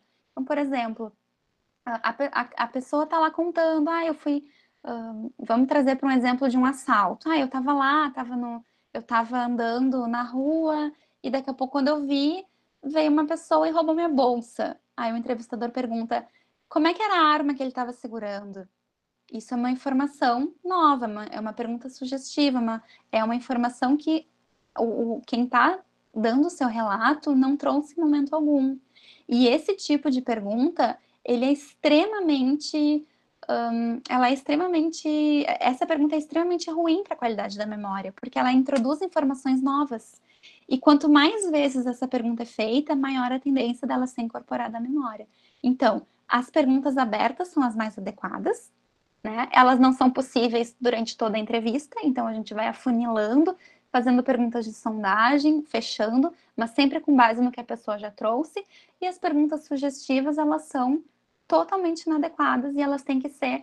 Por isso, assim, que eu gosto de, de dizer: olhem os depoimentos, olhem os, o, o, as, as, perguntas que foram feitas em audiência, as perguntas que foram feitas uh, né, quando dá na polícia, porque quando tem informação, quando tem pergunta sugestiva, é algo que tem que ser apontado. Acho que a primeira leva foi. Acho que sim, não sei se eu tinha te passado a última, é, talvez não, da, da Maria Eduarda, que, qual seria a explicação para crianças que sofrem abusos ou violências, mas acabam por não ter lembranças? Sim, tá. Uh, essa pergunta até eu, eu acho que uma, alguma professora da psicologia é mais qualificada para responder do que eu, né? Uh, mas o que acontece é que muitas vezes, diante de fatos muito traumáticos, é possível que se desenvolva um certo tipo de amnésia, né? Que essa memória ela não seja prontamente recuperada. Isso acontece na, no, em, em, em, fatos, né, em episódios muito de, de muita uh, de um grau de emoção, né, muito grande, como um abuso, um, um, trauma realmente. É possível se desenvolver um tipo de amnésia específico, uh, mas também a nossa memória, ela muitas vezes ela não está acessível, né? E claro, uh, quando passa muito tempo, ou daqui a pouco vocês podem ver, tem episódios que a gente não lembra no momento, mas daqui a pouco, depois de um dia, de outro, ou do nada, a gente acaba lembrando, porque a memória ela fica acessível às vezes e às vezes não. E a, os protocolos de recuperação da memória, eles, eles usam justamente isso, esses caminhos que são possíveis, que podem ser indo, que a gente pode ir percorrendo até se chegar numa, naquilo que se quer. O, a entrevista cognitiva é um tipo de entrevista que uh, se mostra mais eficaz para isso, porque aquela é o tipo de entrevista que tem uma fase de recriação do contexto, em que a pessoa que está sendo entrevistada, ela volta para o contexto em que ela adquiriu aquela memória. Uh, isso é uma coisa que a gente sempre, a gente acaba fazendo de uma forma muito intuitiva. Quando, por exemplo, tu tá lá no teu quarto e tu pensa, ah, vou lá na cozinha pegar uma colher. Aí tu chega na cozinha e pensa, meu Deus, o que, que eu tinha que pegar aqui mesmo? A gente intuitivamente volta para o quarto. Quando a gente chega no quarto, ah, era a colher. Por quê? Porque tu volta para o contexto em que tu codificou aquela memória. E a, a, entrevista cognitiva e a recriação do contexto, elas tentam fazer justamente isso. Recolocar a pessoa naquele, uh, naquele contexto em que ela estava quando ela adquiriu aquela memória, e isso faz com que mais informações apareçam. Uh, enfim, eu voltando à pergunta da, Maria Eduarda, acho que é, eu sugiro que ela faça novamente essa pergunta para uma professora de, uh, de psicologia, porque tem todo, toda essa questão do trauma, da amnésia, da, que pode ser desenvolvida, e daí realmente eu, ainda como uma estudante de psicologia, eu não me sinto tão apta a responder. Tá bom. Tá bem. Tá. Acho que agora terminou o primeiro. Terminou o primeiro bloco. Um primeiro bloco. E o Benício também vai para o segundo bloco agora. O Benício também vai para o segundo bloco. Uh, tem mais, tem duas perguntas aqui que eu acho que dá para trabalhar junto. É, uma foi o professor Hilbert que fez, te parabenizou pela palestra. Obrigada. Uh, e disse que, que ele trabalhou em um caso em que a criança relatou um abuso em uma audiência e ele ficou em dúvida na ocasião. Daí ele pergunta qual o limite da, de identificação da falsa memória pelo psicólogo. Uh, e a Larissa Mendes uh, também perguntou quando temos memórias de abuso sem que ninguém tenha nos dito nada, quais os sinais de ser uma memória falsa ou não? Acho que essas duas se pode aglutinar aí. Sim.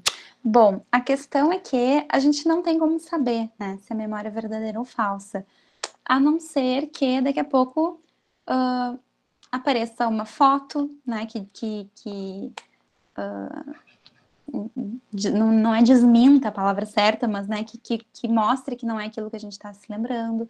Ou tem, tem um estudo que é maravilhoso, assim, que foi feito com adultos. Eles pegaram fotos desses adultos quando eram crianças e fizeram uma montagem num balão desses balões de ar e mostraram para esses adultos e disseram: "Me conta tudo que tu lembra sobre essa vez que tu andou de balão quando tu tinha quatro anos." E os adultos começaram a contar, contar, contar coisas, contar e lembrar, com memórias vívidas daquele episódio. Esse é um dos, do, desses estudos maravilhosos de falsas memórias e começaram a contar. E mesmo depois os pesquisadores dizerem, olha, isso aqui foi uma montagem que a gente fez com a tua foto de criança, né, com o auxílio da tua família tal, eles continuavam com essas lembranças. Um, então, assim, ter, diferenciar uma falsa memória de uma memória verdadeira, ela, isso não é possível. O que é possível é a gente analisar o contexto e ver se dentro desse contexto existe uma possibilidade maior ou menor dessa memória ser falsa ou verdadeira. Então, por exemplo, se existe um quadro de alienação parental, aí a gente pega uma. A, a criança é avaliada, né, lá pela psicóloga, na, na perícia, na, na, avaliação psicológica, e ela começa a falar coisas, muitas coisas de, desse pai, por exemplo. Então, ah, meu pai quebrou a televisão, meu pai. meu pai é, deixa eu pensar assim, tô pensando em exemplos, mas dando uma mudada também para não. Uh, ah, meu pai nos rouba porque ele não não estava mais, ele estava tentando uh, rever a pensão. Então, ah, meu pai nos rouba, meu pai, uh, enfim, quando isso começa a aparecer muito nesse relato da criança, ou por exemplo, ah, meu pai, que eu já, já falei antes, meu pai, quando eu era bem pequenininha, meu pai me pegou no colo e me deixou cair, eu me lembro. Uh, então, assim, ah, não tem como te lembrar porque tu era um bebê. Então, isso já mostra que existe aí um, um processo de alguma coisa a mais, né, que está sendo colocada. Se a gente vai pensar lá, ah, no, como, essa, como essas acusações apareceram no processo, uh, enfim, vendo o contexto, né, como advogados é, é, é bem uh, desafiador, né, mas a gente tem que tem que ver, por exemplo, assim, um, uh, uma mãe que começa a suspeitar que há um, uma. começa a suspeitar do pai, do, do seu filho, e começa a tomar cuidados do tipo, começa a dormir no mesmo quarto com o filho uh, por um ano, aí vai num. num uh, num urologista porque acha que o pai estava ficando excitado segurando o filho e aí quer conversar com um urologista para ver se isso é normal, uh, que vai no conselho tutelar se informar de como, né, como que ela poderia eventualmente fazer uma denúncia. Bom, tu vê que tá, existiram vários passos anteriores a, a surgir essa denúncia, que faz com que muito provavelmente essa mãe tenha uma tenha razões reais, verdadeiras e sérias para estar fazendo essa denúncia. Mas um, uh, um outro exemplo, né? Agora um exemplo totalmente oposto. Um casal que briga, uh, um casal que se separa, faz um acordo em audiência, volta a se relacionar e aí numa nova briga uh, acham o, o, o marido diz que vai rever esse acordo, que não quer mais, não quer mais uh, a partilha da forma que foi estabelecida, que vai rever a pensão, e no dia seguinte aparece uma, uma denúncia de abuso sexual. É um outro contexto também que se colocou e que essa, essa acusação surgiu. Então, o contexto é muito importante e o psicólogo que vai avaliar precisa ter ideia desse contexto, precisa estudar o processo, o, a cronologia dos fatos, né? Como, como acontece essa dinâmica familiar. Uh, isso, então, é bem, é bem complicado.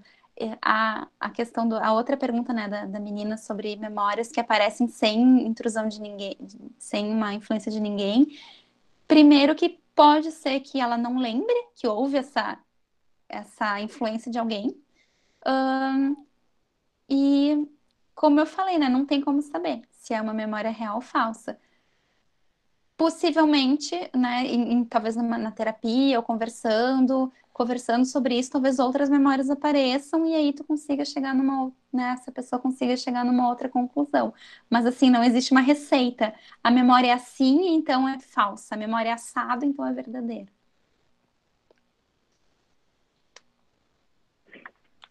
Ótimo, Vitória. Estava passando os olhos aqui por outras perguntas e, na verdade, giram muito em torno dessa questão né, da, das falsas né, memórias e dos possíveis erros né, que, que podem ser cometidos é, num processo.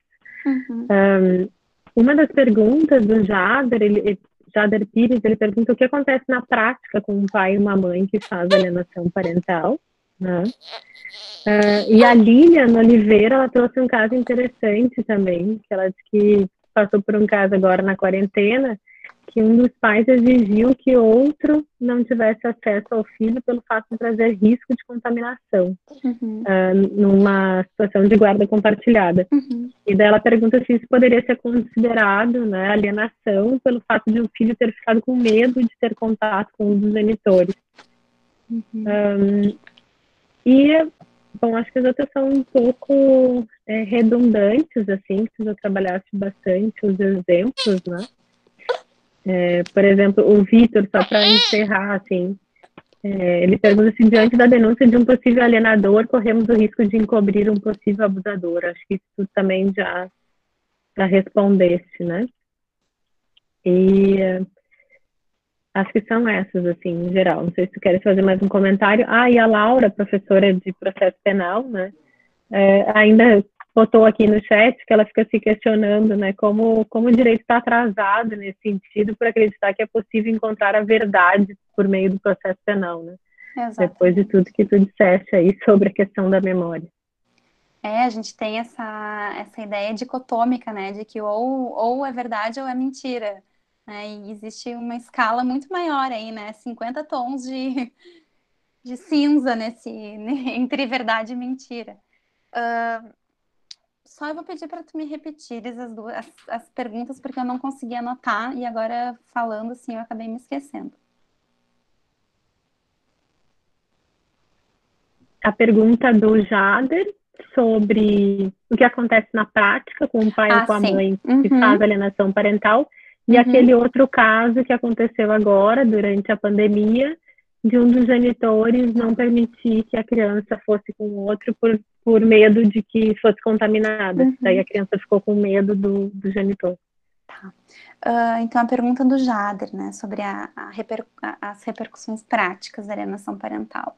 A lei 12.318, que é a lei de alienação parental, ela vai prever algumas sanções para quem incorrer nessas condutas alienadoras.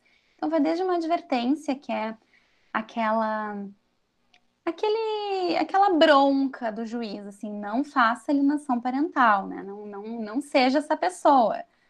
E aí vai se desdobrando. Tem a previsão de multa, que é uma, para mim, assim, é a minha favorita, porque ah, não, a, o, o pai desrespeita o horário da visita, a mãe não, não deixa o pai falar com a criança, o, o, o, pai tem que levar em tal lugar, não leva, a mãe tem que fazer tal coisa, não faz.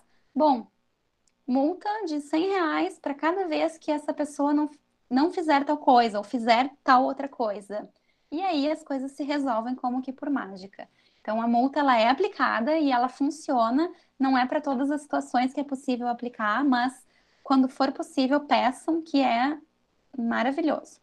Uh, e a, a, a sanção mais grave é a perda, a suspensão do poder familiar. Então tem também a a reversão da guarda. Então, digamos que eu sou a guardiã do meu filho, eu sou começo a, a, a, promover condutas alienadoras, eu posso perder a guarda do meu filho ou o meu marido está cometendo uma alienação parental, e aí eu posso uh, diminuir esse, esse, uh, esse período de convivência com o pai para eu ter um período maior, né? E tudo isso a lei possibilita. Uh, dá uma olhadinha ali no, nesse artigo, se eu não me engano, é o artigo 6 da lei, e aí tem todas essas repercussões práticas que a alienação parental pode ter. Isso é processual, né? Na prática, é, é para a criança, principalmente, é, é, é, estar afastado de um de seus pais. E culturalmente, uh, isso vem de alguma forma, com, desde, eu, a meu ver, né, desde quando a, a, o Código Civil mudou para se trazer a guarda compartilhada como regra, uh, é uma. Essa, para mim, é uma das formas de também se tentar colocar na lei que, assim, é importante a criança estar com pai e mãe, e vocês vão ter que, de alguma forma, aprender a conversar, dialogar e, e, e, atender as necessidades dessa criança juntos. Sobre a questão da pandemia. Pois é, tem acontecido mesmo de juízes suspenderem visitas, né, de alterar regime de convivência com o fundamento da, da pandemia. Isso eu até, esses dias eu estava conversando com a, com a, a até a, a doutora Ardala foi aluna aí de, de muitos de vocês, Estava conversando com ela, ela, ela falou, ela, ela, é professora também de uma outra universidade, ela, minha sócia, e ela comentou assim, olha, parece que só, só pais que transmitem Covid-19, né? Porque os juízes cancelando visita, alterando o regime com, essa, com esse fundamento da pandemia. Uh, eu, a, a, meu ver, não, não configuraria uma alienação parental, porque a gente está vivendo uma situação atípica enfim, teria que ver dentro do contexto, né? Se daqui a pouco esse pai ou essa mãe se aproveita dessa situação para uh, gerar medo na criança e fazer com que essa criança não queira ir com o pai ou com a mãe, porque julga que esse pai ou mãe representam um ambiente perigoso, de risco, de contaminação, nesse caso, acho que sim. Uh, mas eu acho que muitas pessoas estão realmente muito atrapalhadas com muitos medos e super compreensível, porque a gente está passando por um momento totalmente né, sem precedentes. E os juízes também estão tendo que se adaptar a isso. Agora, um, suspender visita, né, diminuir convivência familiar com base na pandemia, eu também acho que é, é, é, um pouco, talvez seja demais, talvez, tem, talvez a gente precise achar um meio termo aí, né, para resguardar todos, mas também resguardar essa convivência. Espero ter respondido. Acho que sim, respondeste super bem. Eu só vou passar um último comentário aqui da, da professora Ariane, que a gente no início tinha comentado, né, de um caso que está sendo trabalhado na turma dela, de, de prática, uh, e ela disse que abordou isso com os alunos, né, ela ouviu a mãe, que relata a alienação praticada pela avó, mas ela questionou os alunos, se nós tivéssemos ouvido a avó, qual seria a história, né, para pensar um pouco isso sobre a verdade. Uhum. Uh, por isso a importância de buscar uma avaliação é, da família com um profissional capacitado, né? Então, não é tanto uma pergunta, mas mais uma concordância uhum. contigo. Uh, e também a gente teve um pedido pra, de, uma, de uma participante aqui para que tu dissesse qual é o documentário. De repente, não sei se tu consegue colar o link do documentário ali no chat, o link do, do YouTube que estava na tua apresentação. Consigo, já vou pegar ah, aqui. Porque o pessoal ficou bem curioso, vários perguntaram, na verdade. Opa. Eu, inclusive, abri aqui sem querer. O, o documentário se chama A Morte Inventada. É um documentário já mais, um pouco mais antigo, ele é de 2009, se não me engano. E ele traz um, famílias, né? Relatos de, de famílias. Agora eu abri aqui e me perdi de vocês. Encontrei. Uh, relatos de, de famílias que passaram por essa situação. Existem várias críticas a esse documentário, tá? Por exemplo, o fato de não do, das pessoas que são acusadas de serem os alienadores não terem sido entrevistadas. Então, uh, existem críticas também a, que são pertinentes. Mas, de qualquer forma, é um documentário super interessante, traz histórias bem, uh, bem pesadas, né? De, de, de, de, de, episódios de alienação parental e como isso acabou sendo se desdobrando ao longo do tempo. Então, eu vou colar aqui no, no chat o documentário deu, completo, tá ali. Vocês podem acessar. Eu acho também, Vitória, não sei se tu conheces, tem um material que, não sei se foi é, produzido pelo Tribunal de Justiça aqui do Rio Grande do Sul ou se foi pelo CNJ. Acho que nos cursos de formação de mediação judicial eles mostram muito quando é a formação de mediação familiar, uh, que é justamente sobre alienação parental. É bem curtinho, assim, são dois ou três casos, né, que tratam sobre isso. Uhum. Eu vou procurar uhum. para ver se eu encontro para tá compartilhar tá... com os alunos. Tá, eu até, eu até vou, vou querer, porque eu não estou lembrada desse material. O pessoal está dizendo aqui que está indisponível. Uh, talvez esse link esteja já desatualizado, mas uh, procurem, o nome do documentário é A Morte Inventada. Eu vou escrever aqui. E talvez eles tenham tirado, porque, enfim, Botei talvez não seja também. adequado compartilhar inteiro, assim, mas em algum lugar vai ter. Ah, a Lia já achou aqui. Nossa aluna já, já achou pelo nome e já, já localizou um link ali no, no YouTube. Então, ele ainda está disponível em algum lugar na rede. Uh, mas, Vitória, para encerrar, assim, acho que tu já respondeste uma série de perguntas, né? Nós estamos aqui quase há duas horas conversando. Uh, é, eu tenho uma curiosidade, né? Esse não é muito meu campo de, de atuação, mas é, quando surgiu esse tema, e já deve ter o que mais de uma década, assim, para nós do direito, né? Uh, se chamava esses depoimentos, né, que as crianças, uh, aos quais as crianças eram submetidas em processos judiciais, eles eram chamados de depoimentos sem dano, uhum. né?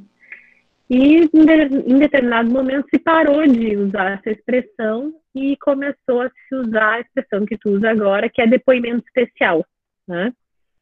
E eu queria entender um pouquinho dessa, do porquê dessa mudança, porque eu lembro que também é, depois de terem experimentado algum tempo o depoimento sem dano, ele passou a ser conhecido até por depoimento com dano, né? Uhum. Uh, demonstrando um pouco, talvez, a fragilidade do, do sistema de justiça de dar conta de realmente fornecer um ambiente seguro para que crianças pudessem é, falar sem ser sugestionadas, enfim. Então, eu queria saber, assim, é, o porquê dessa mudança, se tem uma explicação, enfim, se tu sabe dessa história. Olha, assim, os, um, sempre houve essa crítica justamente a essa, a essa nomenclatura depoimento sem dano, porque o simples fato da criança ser colocada nessa situação de ter que relatar e relembrar, né, trazer esse relato de um, um evento difícil, traumático, né, pesado que aconteceu com ela, isso já seria colocar, o, dano já está ali, já, já, já é inerente, né, a essa situação. Então, a crítica sempre foi muito nesse sentido, né? Então, hoje em dia se coloca como depoimento especial, porque ele é um depoimento que acontece nessas, nesses padrões diferenciados. Uh, é, até eu, eu ia, como eu tinha, me surgiu uma coisa para falar e agora me escapou, mas daqui a pouco eu vou, vou lembrar de volta. Mas, uh, mas basicamente é isso, né? A, o depoimento especial, ele ele tem essa intenção de preservar também essa. Ah, lembrei o que eu ia falar. Uh, assim, de, de tentar revitimizar o menos possível essa criança, porque ela já foi vítima desse evento uma vez e ela não precisa ser de novo nesse momento. O que eu ia dizer é que existem uh, teóricos, da, que, principalmente quem trabalha com essa parte da, do funcionamento da memória, que defende que a criança ela não deveria ser ouvida novamente né, em juízo. Ela, e não só a criança, né? Todo mundo. Que o ideal seria, como acontece em outros países, por exemplo, se eu não me engano, na Inglaterra, haver uma entrevista investigativa muito bem feita na polícia, lá no início, filmada, Uh, uh, claro que isso aqui eu estou falando com base no funcionamento da memória. A gente tem toda a questão dos sistemas de garantias e da, do contraditório, etc, etc. Mas existem pessoas e, e, e, com fundamentos científicos que defendem que esse depoimento aconteça lá no início, lá na polícia, logo depois do fato ter ocorrido, quando a memória ainda está bem fresca, quando ainda não houve uma interferência da mídia com notícias, quando ainda não houve conversas entre testemunhas, quando o tempo ainda não passou o suficiente para uh, gerar um prejuízo dessa memória. Então, acontecer esse depoimento lá no início e não mais.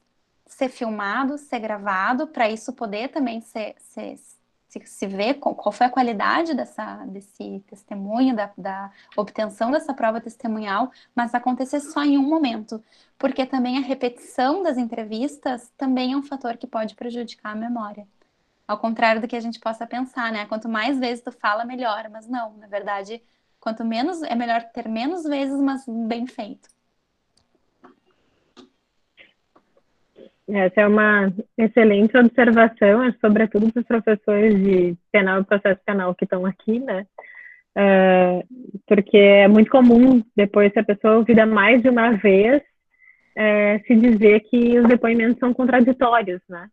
E muitas vezes é, é, muito em função disso, em função da, da memória, que a pessoa uhum. vai criando mais elementos, enfim, vai como se fosse agregando, né, um, detalhes àquela história para que a história fique mais coerente e não necessariamente isso é uma tem uma intenção né, de, de mentir sobre uhum. o que uhum. aconteceu, né? Mas Exato. algo muito mais natural, como tu explicavas, né? Essa uhum. questão de agregar elementos. Eu gostei muito da pesquisa do, do passeio de balão.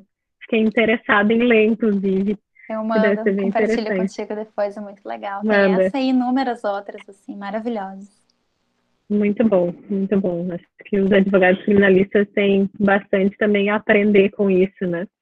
Até para tese de defesa aí, né, Laura? Uh, bom, deixa eu ver se chegou mais alguma coisa. Eu acho que a gente já pode encerrar é, por aqui. Professora já que... Sim? Eu só gostaria de fazer uma pergunta. Eu não, eu não vou conseguir me expressar pelo, pelo, pelo chat, eu gostaria de fazê-la assim, uh, pelo microfone. Pode eu gostaria, fazer, eu gostaria de saber uh, qual o benefício e qual o malefício que traz essa falsa memória, que a gente sabe que o advogado ele é uh, um escravo do, de tempo, de prazos, tempo. E às vezes, para poder se extrair uma, uma boa uh, uma boa uh, testemunha daquela pessoa que teve uma memória falsa, pelo, pelo, pelo processo, pelo prazo, que às vezes é muito pouco, traz um grande prejuízo para o pro processo.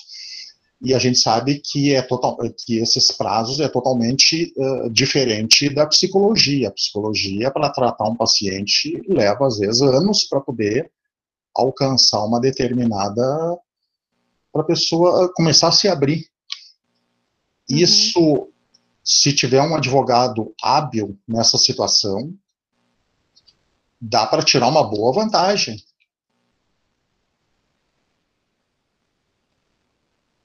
Sim, eu acho que eu, que eu entendi a tua observação. Uh, é, assim, o advogado, ele, uh, ele vai a gente sempre consegue, de alguma forma, a, analisar o contexto e, enfim, tirar as nossas próprias conclusões, né?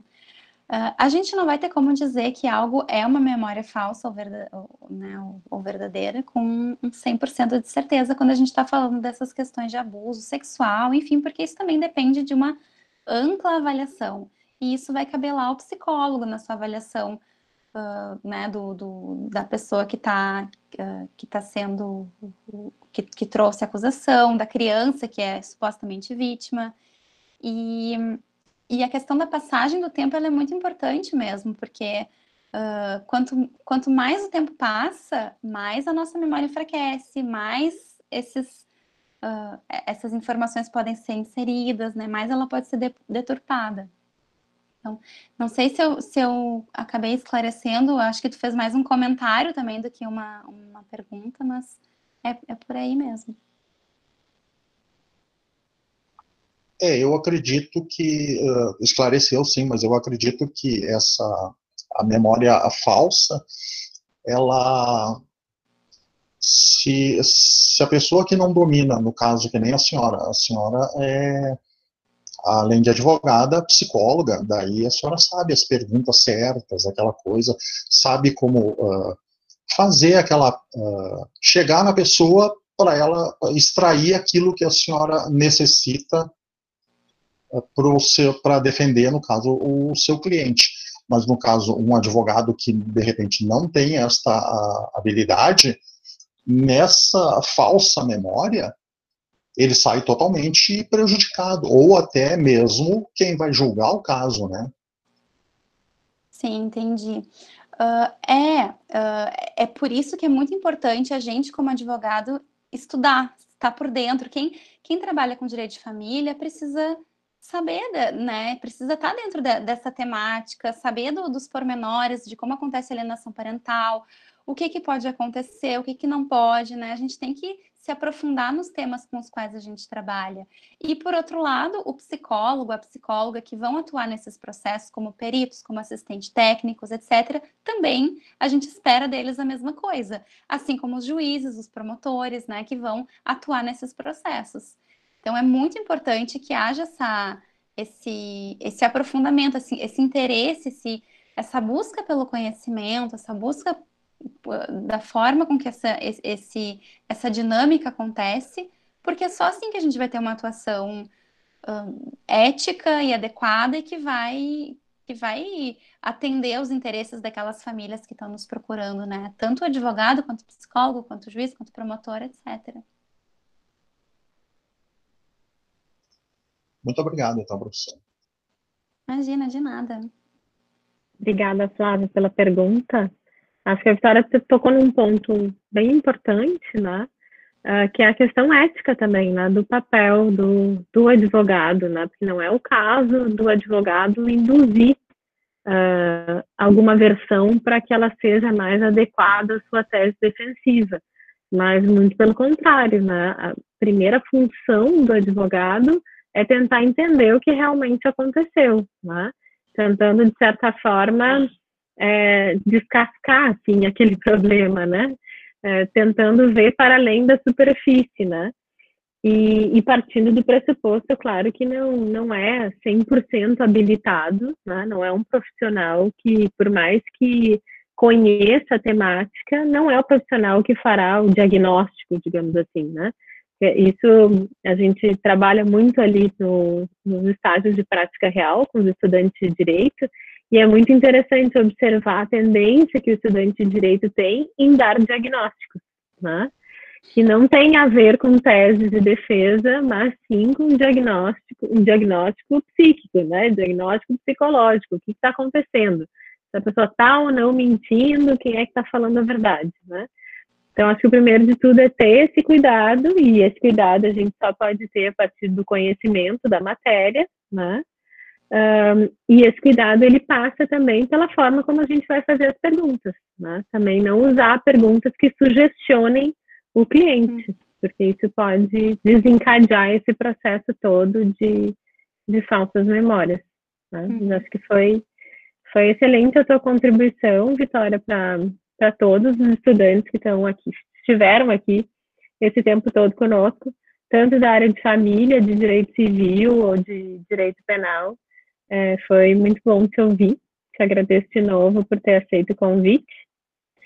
E acho que agora sim a gente pode encerrar, contemplando todas as perguntas. Seguimos aqui com 126 pessoas nos acompanhando, né?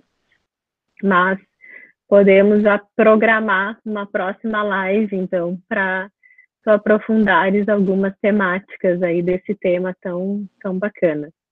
Eu que agradeço uh, o convite, assim, que deixo aqui minha uh, meu contato, né, para quem quiser esclarecer alguma outra dúvida, me pedir material, enfim, fiquem bem à vontade e, e é isso, fico bem à disposição de vocês e foi um super prazer participar aqui dessa, dessa live.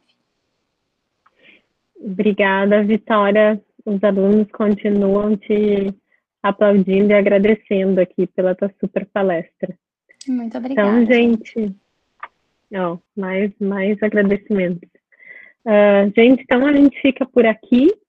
É, lembrando que a gravação vai ficar disponível no YouTube, lá na, na página da, da psicologia. O link já foi colocado aqui no chat. Uh, e também, para quem tem interesse em certificação, é só se inscrever lá por aquele formulário que a gente mandou e também está divulgado nos folders que ao final do nosso ciclo nós vamos providenciar toda essa documentação. A Camila, vejo que voltou aí a estar conosco. Voltei no finalzinho.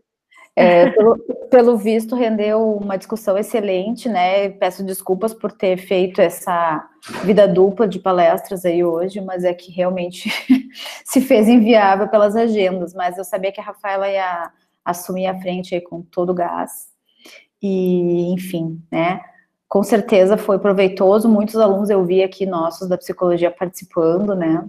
E muito, muito interessante, Vitória e, e colegas. Quem sabe em outro momento a gente consegue oportunizar uma discussão presencial aí, trazer. Olha, o Nenê, é dela? Sim, sim, é o Benício. Ai, Benício, meu, meu Benício também. Curioso.